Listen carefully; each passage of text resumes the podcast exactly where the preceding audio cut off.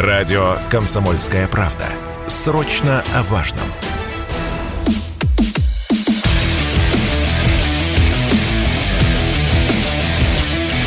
Программа с непримиримой позицией. Утренний Мардан. Всем здравствуйте! В эфире радио «Комсомольская правда». Я Сергей Мардан. Добро пожаловать на YouTube-канал «Мардан 2.0». Даже если вы слушаете радио, ну так вот, на всякий случай. А, подпишитесь, поставьте лайк и возвращайтесь, возвращайтесь обратно к радиоприемнику. Для продвинутых, как вы помните, телеграм-канал «Мардан». Для тех, кто любит слушать а, в фоновом режиме, ну и почи, по, почитывать что-нибудь. Значит, а, ну что, у нас есть главная тема. Конечно же, мы ее не будем замалчивать, в отличие от многих. Вы не поверите, я сегодня в 5 утра открыл ноутбук, думаю, ну, посмотрю ленту, что пишут коллеги, уважаемые, настоящие, взрослые, большие медиаресурсы, даже те, которые раньше были газетами, да почти никто ничего не пишет. Не знаю, по какой причине. Я причем вас уверяю, нет, никакого блока на тему нету. Правда, нету пожалуйста, бери, пользуйся источниками, ответственно расскажи, что происходит. Не надо высасывать из пальца, не надо истерить, как вчера делали многие, и я в том числе, каюсь перед вами. Я как раз в это время был на эфире на а, телеканале «Россия» у Дмитрия Куликова, и тут заходит Родион Мирошник – в крайней степени возбуждения, значит, говорит, в Крыму какая-то, в общем, там, э, там беда, что-то взрывается. Вот все тут же уткнулись в смартфоны. Естественно, никаких э, достоверных э, источников нету, чистые эмоции. Тут же люди теряют рассудок, взрослые, опытные, профессиональные люди, у них отключаются центры что, в общем, нужно, ну, для начала выдохнуть и хоть что-то проанализировать, и начинают строчить. Вот так это работает. Вот так это работает. Но как альтернативное решение вообще ничего не говорить, то есть сделать вид, да, да все в порядке, это, это правда? Вы, вы правда думаете, что это решение? Вот те, кто не стал об этом писать, те, кто не стал об этом говорить, вы правда думаете, что это решение?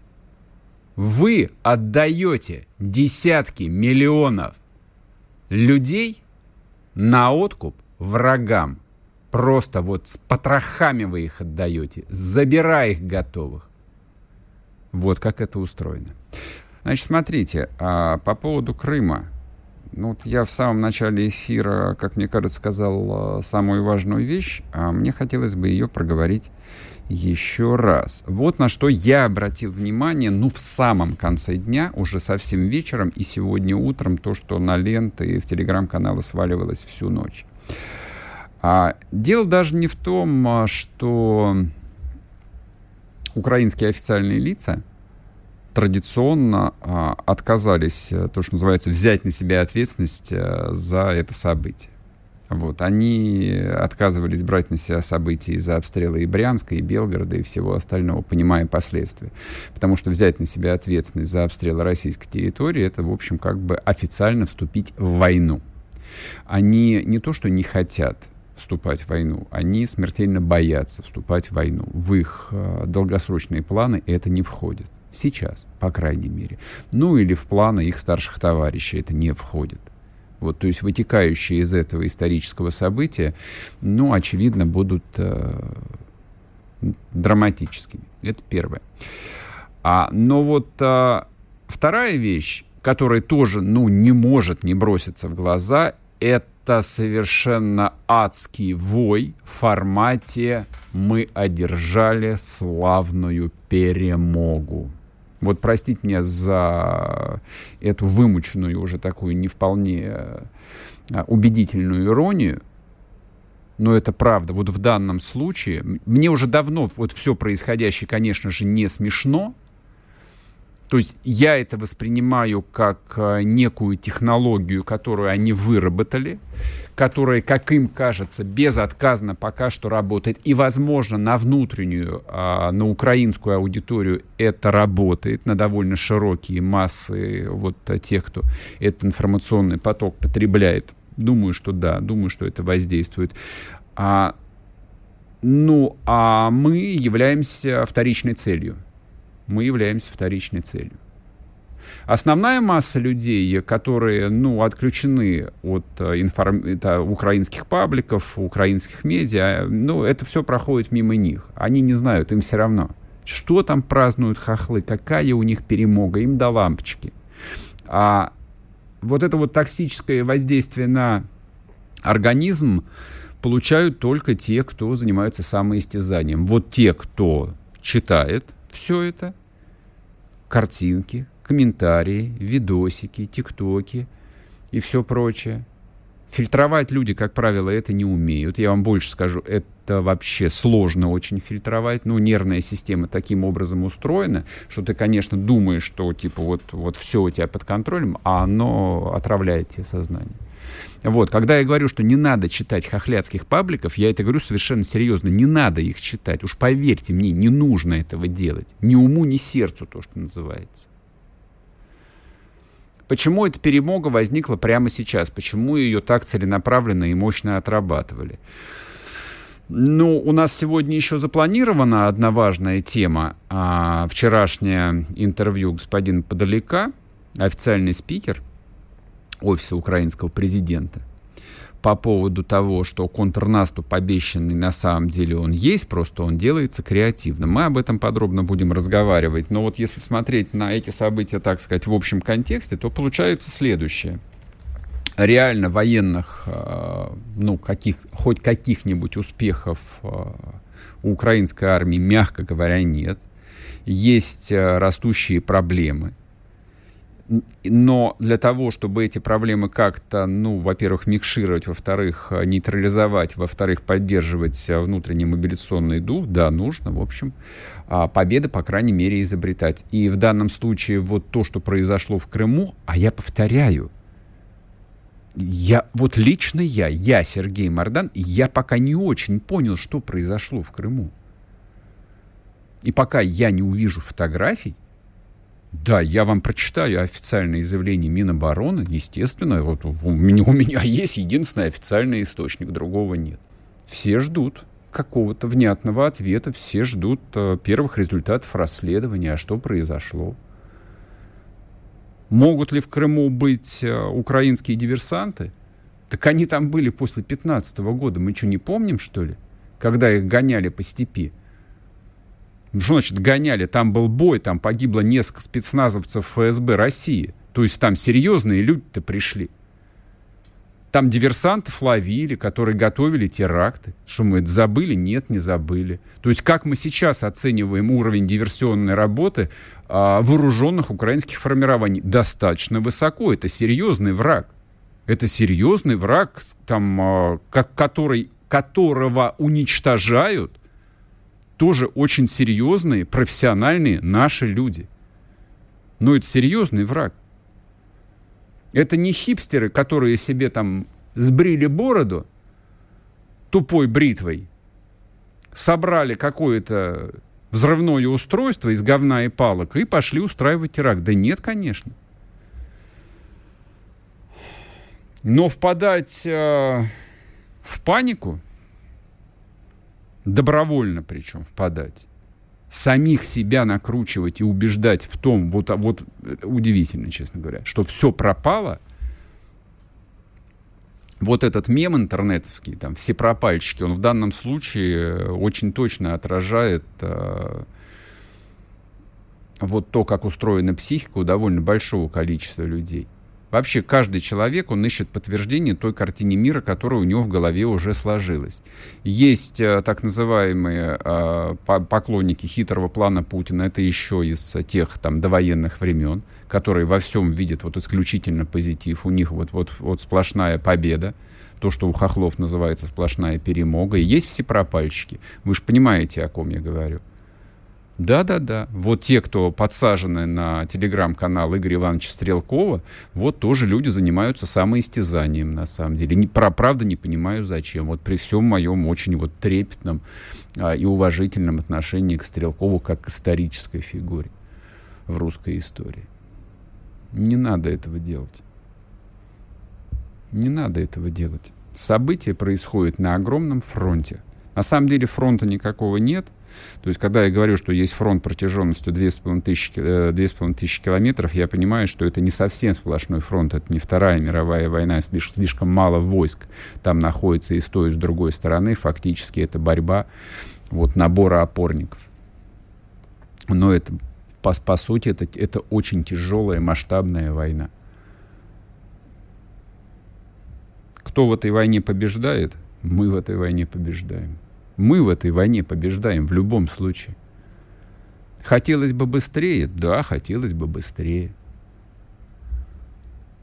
Хотелось бы, чтобы разбомбили к чертям собачьим а, банковую и еще там не знаю что. Да, хотелось бы. Вот мне хотелось. Я знаю, что это нерационально. Я в курсе, что там та же самая банковая не является военной целью. Я знаю, что это центр Киева. Я знаю, что формат специальной военной операции. Я понимаю, что это означает причем. Выдерживается. И российская армия не наносит ударов по гражданской инфраструктуре, по гражданским объектам. Случаются ли попадания? Да, конечно, естественно. Это масштабная война с применением огромного количества тяжелых вооружений. Я это все прекрасно понимаю. Но в сухом остатке-то я, вот, вот лично я исхожу из того, что сколько там, 25% а, территории бывшей УССР находится уже под контролем России, да? Да. Ну так ответьте на простой вопрос, кто побеждает? Сопоставьте мобилизационный ресурс, количество военной техники по разным источникам, но если вам охота потратить время, просто сопоставьте. И задайте себе вопрос, кто, вы, кто выиграет эту войну? Вопрос политической воли, условно, у кого яиц хватит – ну, тоже, мне кажется, несложно сейчас дать ответ, у кого их хватит.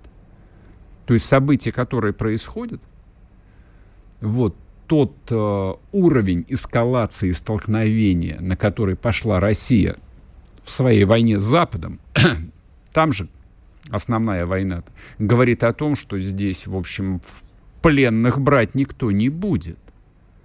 И пока мы на колени не поставим Европу, и стоящую за ней Америку, ничего не кончится. А Украина это не более чем, к сожалению, территория, на которой вот э, идет острая фаза этого конфликта.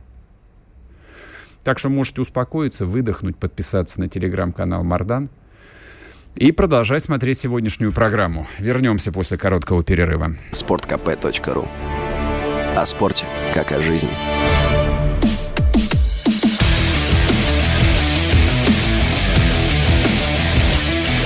Программа с непримиримой позицией. Утренний Мардан. И снова здравствуйте, и снова в эфире радио «Комсомольская правда». Я Сергей Мордан. Так, друзья мои, трансляция идет на YouTube-канале «Мордан 2.0», идет трансляция в телеграм-канале «Мордан». Подписывайтесь и там, и там, везде, на все подписывайтесь. На самом деле не подписывайтесь только на бессмысленные анонимные телеграм-каналы. А, тоже появилась новость. Вчера целую пачку админов арестовали, которые, в общем, часть каналов вели для каких-то политических хохлов, а часть каналов вымогала деньги, ну, из каких-то уважаемых госкомпаний. Ну, вам это, ну, кому-то интересно, кому-то не очень. Может быть, сегодня попозже об этом поговорим. Так, а сейчас а, великолепное, прекрасное заявление, ну, не заявление, интервью а, Михаила Подалека. Вот, вот что я хотел бы обсудить, и не в одиночестве, а с Олегом Матвеевичевым, политтехнологом, депутатом Государственной Думы. Олег, здрасте. Здравствуйте. Как вы думаете, вот как вы думаете, а, ну, я даже не знаю, тут, в принципе, вопрос должен быть максимально открытым. Как вы прокомментируете вот это вот безумие под названием а контрнаступление продолжается, но просто оно не такое, как у Рашки проклятый, который заваливает трупами. Они опять поминают а, маршала Победы Жукова, но вывод просто фантастический. Я прям в отчаяние впадаю, когда подобное вижу. Мы ведем наступление креативно. Вот несчастный же народ, ну согласитесь. Вот, вот Россия проклятая бросила бедных украинцев в 91 году, и, и вот до чего дошли. Прошу вас. Да, э, значит, заявление о том, что э, наступление, оно вроде как и есть, да, с другой стороны, э, это вообще была все э, утка, как они сами же и сказали, да, для того, чтобы, значит, напугать э, и нас, видимо, напугать, нам страшно очень от украинских наступлений, и э, украинцев несчастных, которые э, бросились бежать, ну, действительно, какая-то часть бросилась, только непонятно, э, с какой военной целью это нужно. Вот. Э, ну, какие-то люди действительно уехали из Херсона, потом вернулись. Вот. Э, Все это, э, конечно, принадлежит к разряду оправданий бесконечных, которые у них есть.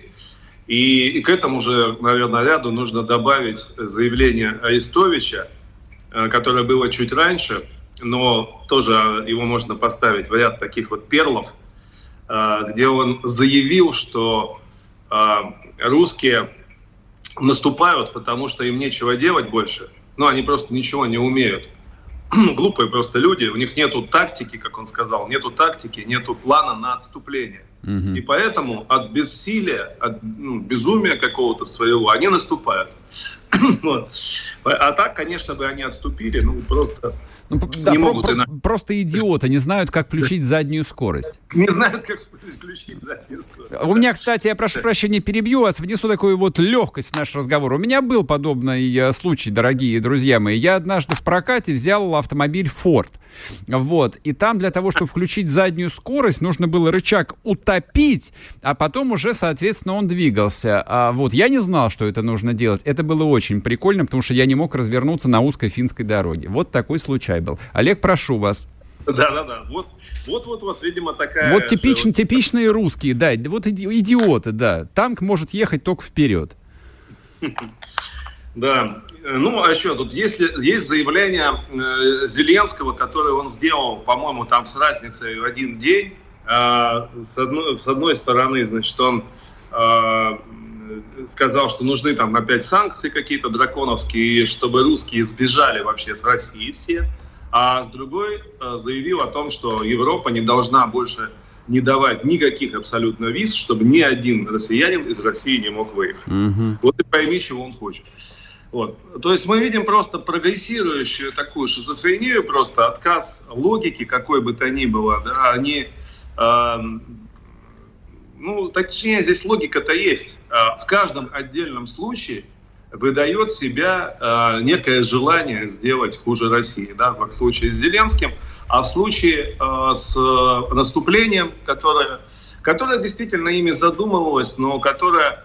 Э, по всей видимости, просто сорвалось э, из-за э, ударов нашей авиации, нашей армии. И э, в конце концов просто даже, даже им безумным показалось безумием. Они просто поняли, что это будет просто расстрел, разгром, да. Тем более там чистое поле, чтобы пройти от Николаева до Херсона, это степь, э, в которой они не могут прятаться за мирных жителей. Угу. Где нету никаких, э, никакой там зеленки особо, ничего. То есть это просто чистое поле, в котором как раз действительно можно косить Олег, а позвольте я вас спрошу, а, ну вот а, в ожидании этого контрнаступа украинского, ну довольно серьезные, в общем, и люди, и э, там политологи говорили о том, что там с военной точки зрения там, ну, тот же Залужный, его офицеры, но, но, скорее всего, они не все идиоты, я вот так вот, вот, вот мягко скажу и не понимать объективных обстоятельств, что и сил недостаточно, да, и вот эта вот самая Херсонская степь как бы не очень располагает э, к наступлению. Но типа у них нету другого вы, вы, выхода, потому что, ну, соответственно, давит э, Вашингтон, давит Европа, нужно, в общем, создавать некую картинку, информационный фон. Ну, вот как политтехнолог вы можете здесь э, тоже порассуждать. Ну, а как быть? Э, то есть для того, чтобы вести долгую войну и выдержать вот этот вот высокий уровень поддержки, Америки, который э, сейчас испытывает э, давление, связанное там и с приближением зимы, и инфляция, ну вот весь этот букет удовольствий. Какие там реально есть э, еще инструменты в распоряжении Зеленского для того, чтобы, ну хорошо, не наступать? Угу. Ну, здесь есть э, одно или два, скажем так, оправдания или возможных действий. Первое – это заявить о неком наступлении для того, чтобы наступать в другом месте. Действительно, а, публика, которая, которая там рассказывает о том, что Украина уже разгромила несколько российских армий, она не понимает, как так. Мы же разгромили несколько армий. Почему мы не можем да, разгромить еще чуть-чуть, да, вот, а мы теряем города на Донбассе. Поэтому mm-hmm. говорят, да, требуем, требуем наступления, в конце концов, в конце концов нужно, чтобы победы были и у нас. Вот. И э, э, здесь, да, можно попытаться сделать э, такую военную хитрость. Сдать утечки или э, там, громко заявить или еще что-то, да, сконцентрировать какие-то армии в каком-то месте. Возможно даже, что это будут, скажем, не армии настоящие, а какие-то неподготовленные новобранцы, войска теробороны, ну, во всяком случае, создать видимость какого-то кулака. Угу. Вот. А удар нанести в другом месте. Кстати, нечто подобное, на что-то подобное было похоже, потому что под Харьковом э, такое какое-то движение, похожее на наступление, э, буквально, по-моему, позавчера, было остановлено. Возможно, именно это и имелось в виду. Вот. А второй вариант – это э, отвлечение этого внимания э, и создание все-таки террористических актов. Вот это у них получается, что называется, лучше. Угу. И э, похоже, что э, может быть что-то подобное мы сейчас видели там в Сакрах. Да? Это не ракеты, как нам рассказывали, потому что в Крыму стоит система «Бастион», угу, угу. и она не пропустит никакие ракеты. А вот то, что там какие-то взрывы произошли – да, возможно, это от тех нарушения техники безопасности, а возможно, что все-таки теракт. Да. Возможно, что все-таки теракты. И сейчас э, можно ждать и, и иных каких-то терактов. Э, потому что на теракты они все настроены, диверсионных групп каких-то могут э, заслать и на территорию России, и там где-то на Донбассе, на освобожденных территориях это может возникнуть. Поэтому к террористической, э, вот такой, что называется, борьбе они будут переходить.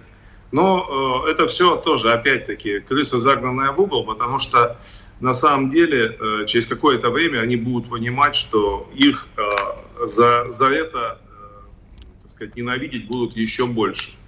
Это, это, эту стадию неизбежно проходят различные проигравшие стороны, да, мы это видели там и в Ирландии, и в многих местах, да, что расчет на то, что теракт даст ощущение силы и придаст некий а, импульс, что да, вот мы а, значит, загрызаемся, мы наносим вред врагам, а потом, когда эффект от теракта идет, когда все тебя проклинают, особенно мирные жители, когда mm-hmm. что-то, да, и получается совершенно обратный эффект, он заставляет террористов все-таки опускать руки, но все равно эта стадия неизбежная. То есть на стадию террора украинцы еще перейдут, нам придется ее переживать какое-то время, к сожалению. А с вашей точки зрения, вот а, то, то, что там террор или там, как они ее называют, диверсионная война, там, ну, скажем так, это понятная военная технология, правда, непонятно, что она может дать, а еще раз задам вопрос, постарайтесь коротко ответить. Для внешней аудитории это достаточно серьезный информационный фон, который поддержит там, что да-да-да, нужно поддерживать, помогать, они сражаются успешно и все хорошо, или нет? Как думаете? Нет, нет, недостаточно. Не сработает. Не сработает, конечно. Конечно, не сработает. Понял. Значит, ждем контрнаступ на самом деле. Других вариантов нет, пусть присылают. Мы их там всех и похороним.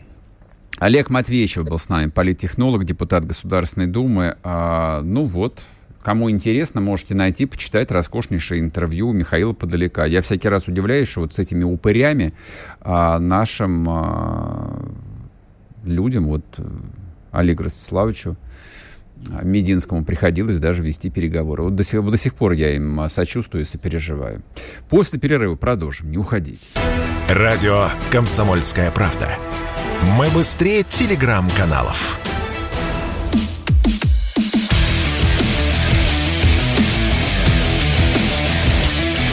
Программа с непримиримой позицией.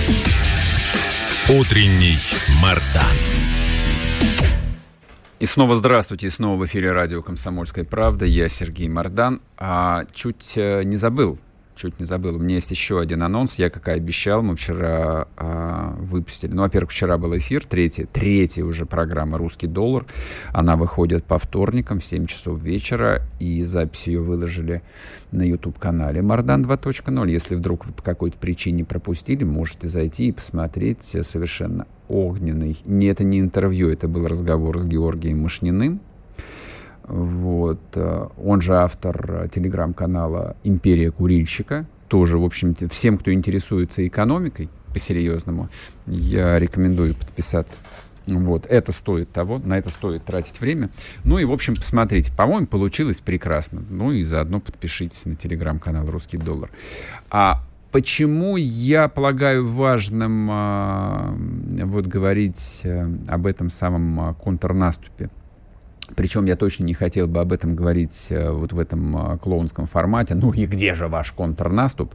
Во-первых, э, военкоры, которые находятся там, ну и военкоры, и вообще люди, кто находится на линии фронта, рядом с линией фронта, знают, что происходит. Они не обязательно, в общем, что-то пишут. Это так, в общем, то, что удается собирать информацию там где-то по крупинкам, где-то по кусочкам. А, это военные, в общем, ждали достаточно серьезных событий и продолжают их ждать. Я повторяю, идет э, серьезная военная кампания, в которой участвуют э, десятки, сотни тысяч солдат, участвуют десятки единиц тяжелой техники. Поэтому, как мне представляется, ну это вот чисто стилистически я это ощущаю, любая, любая легковесность, вот любое высокомерие, любое клоунство в разговоре о войне, о военных событиях мне, мне кажется совершенно неуместно, тем более, что уже погибли десятки тысяч людей. И неважно с какой стороны, об этом тоже важно помнить. Об этом важно помнить. Поэтому только серьезность. А, но поскольку вся украинская политическая система, начиная с 91 года, а, и особенно а, начиная с 2005 примерно года, вот она все больше и больше уходила в информационную медийную плоскость.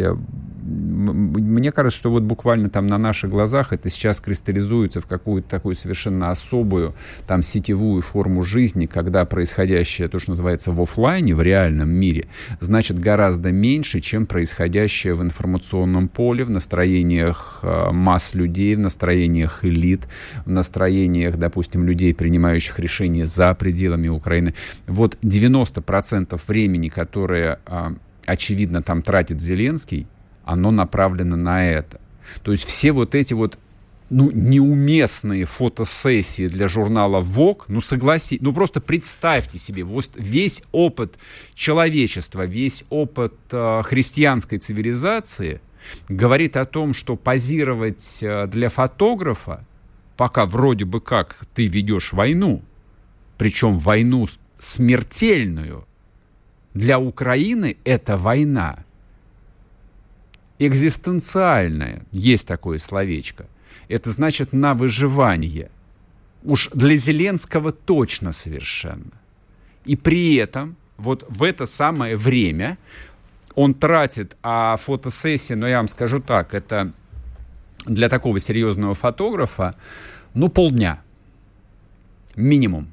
А на самом деле нужно расчистить весь день. То есть там меня несколько локаций, меняется одежда. Это нужно потратить весь день для того, чтобы сделать фотосессию. Просто вдумайтесь, глава какой-никакой, глава какой-никакой, но страны тратит целый день во время войны, по результатам которой ему грозит гибель, ну хотя бы ему, и понятно, что плевать на всех остальных, но ему грозит гибель, смертельная опасность. Вот какое значение этому уделяется. Поэтому и там двухнедельные, больше даже разговоры про вот, вот грядущее контрнаступление. То есть вот в этой теме были задействованы колоссальные информационные силы. Украинские телеканалы это отрабатывали по полной программе. Лидеры общественного мнения говорили об этом не затыкаясь. И когда, в общем, тема, очевидно, оказывается провальной, ну, то есть вот информационная кампания, операция провалилась. То есть они положили на юге несколько тысяч солдат, это правда, просто положили совершенно бездарно, без всякой цели. Там понятно, что они не могли добиться даже никакого оперативного успеха. Они просто закопали там несколько тысяч украинских солдат. Ну и какое-то количество техники. Зачем? Не задавайте сейчас этих вопросов. Затем, что так было надо. В этом была высшая целесообразность. Не военная, не политическая, информационная. Они вели информационную операцию под названием «Грядущее контрнаступление и освобождение Херсона». И если ради этого нужно было там отправить на верную смерть несколько тысяч солдат, почему бы, собственно, и нет? Они это и сделали. Как вы думаете, украинские э, медиа писали об этом последние две недели? Я вам отвечаю, нет, не писали. Никто. Ни на сколечко. Вообще никто не писал. Но это факт.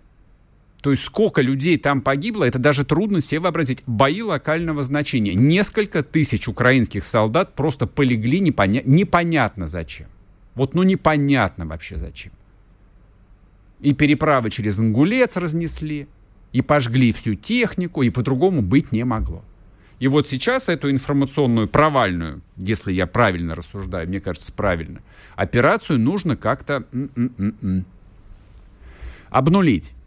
Выпускают э, дрессированного клоуна подалека, просто чтобы вы понимали, вот все же в сравнении познается. Вот вы там смотрите, ну, те, кому интересно, а, у кого вот есть, не знаю, такой э, интерес исследователя – смотрите на Арестовича и думаете, господи, как же это может быть? Вот, вот откуда же такое взялось? Это еще ничего, это норм. Это человек очень, ну, умный человек. Бессовестный, конечно, абсолютно. Но умный. И вот вы смотрите на подалека. Это другой типаж. Он тоже бессовестный, но он дурак. И все бы ничего, мало ли в жизни дураков. Дураки повсюду. Ну, мы сами, в общем, тоже там не семи пядей во лбу, не сынеки, мягко говоря. Но этот человек является официальным спикером, он влиятельный человек, он олицетворяет государство. Как нас уверяют, что есть незалежное, независимое, суверенное государство Украина, которое олицетворяет несколько людей. Да, там есть э, профессиональный актер, вжившийся роль, это Зеленский – и еще пара персонажей, в том числе Михаил Подоляк.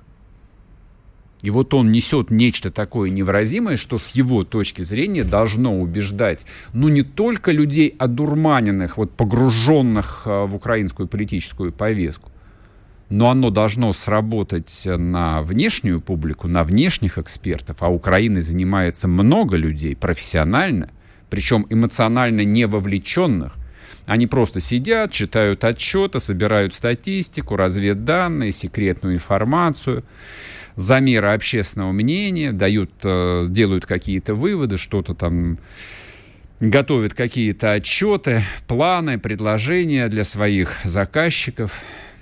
Те их транслируют в Киев. Или не транслируют там, принимают у себя решение.